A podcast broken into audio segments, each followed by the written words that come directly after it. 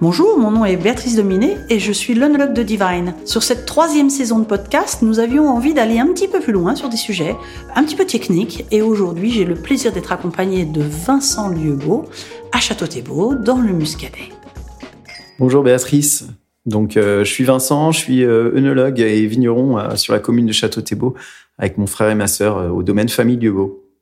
Bah écoute, euh, voilà, deux œnologues qui se rencontrent. Euh, de quoi on parle bah De vin, forcément. Et mm, le muscadet, euh, il est souvent associé au terme de surlit. Alors justement, puisqu'on voulait parler vinification, moi j'aimerais bien en savoir un petit peu plus sur ce terme surlit.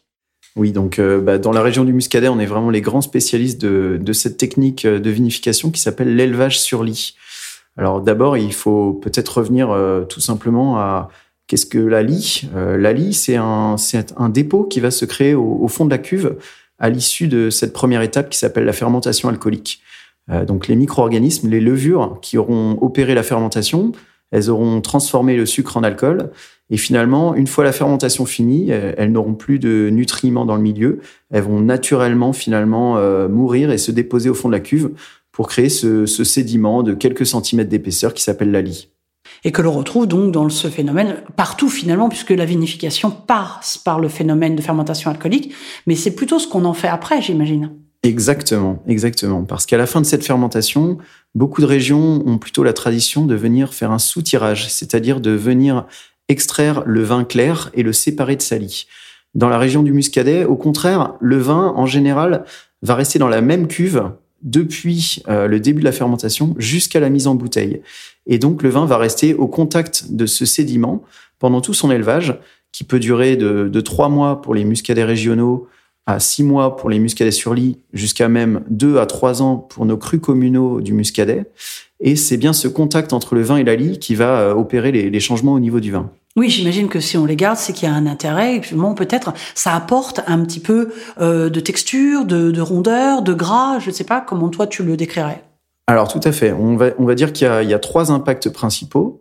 Euh, il y a d'abord un impact euh, indirect qui est le fait de ne pas bouger le vin. Ça, ça va permettre de garder le gaz carbonique de la fermentation légèrement en, en dissous dans le vin, ce qui va apporter ce qu'on appelle un léger perlant et ce qui va donner de la fraîcheur au vin. Deuxième aspect que tu évoques, c'est la texture. Évidemment, le, les, levures, en fait, euh, une fois qu'elles sont déposées au fond de la cuve, il y a un, phénomène qui s'appelle l'autolyse, qui vont faire qu'elles vont libérer un peu leur contenu dans le milieu.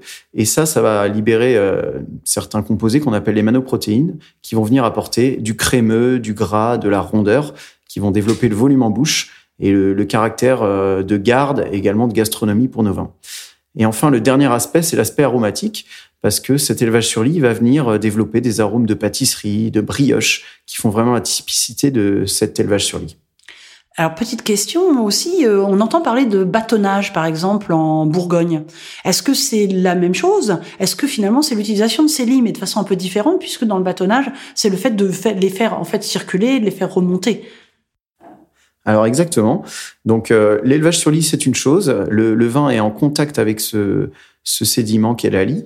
Mais maintenant, quand on veut vraiment euh, développer encore plus l'impact de l'élevage sur lit, eh bien, une technique, c'est le bâtonnage. Le bâtonnage, euh, il, peut s'opérer de différentes façons, soit dans des cuves avec un, un outil qu'on appelle un roab dans la région, qui est un grand bâton avec une planche au bout, ou alors avec euh, un système un petit peu plus léger dans les barriques.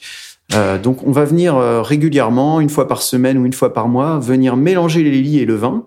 Et le fait de remettre en suspension euh, cette espèce de, de, suspension de lit va maximiser la surface d'échange entre le vin et la lie et va donc faire que tous les impacts d'élevage sur lit qu'on a évoqués précédemment vont être encore plus puissants, encore plus développés.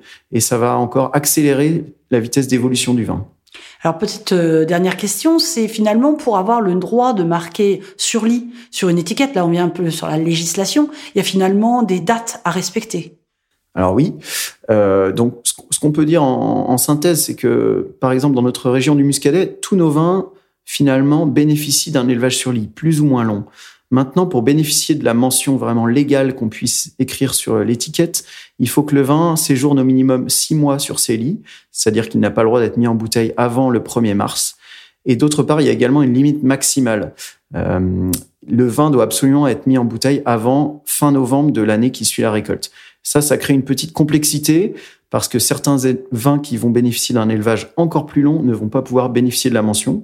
C'est pour ça que notre région a tendance à évoluer petit à petit à euh, supprimer cette mention des étiquettes, quand bien même euh, l'élevage sur lit, évidemment, reste un des fondamentaux de l'élaboration de tous les vins de, du muscadet. Je me souviens d'un autre vigneron qui me disait, ben moi je mettrais le vin a été élevé sur ces lits, et puis ça ils pourront pas me l'interdire.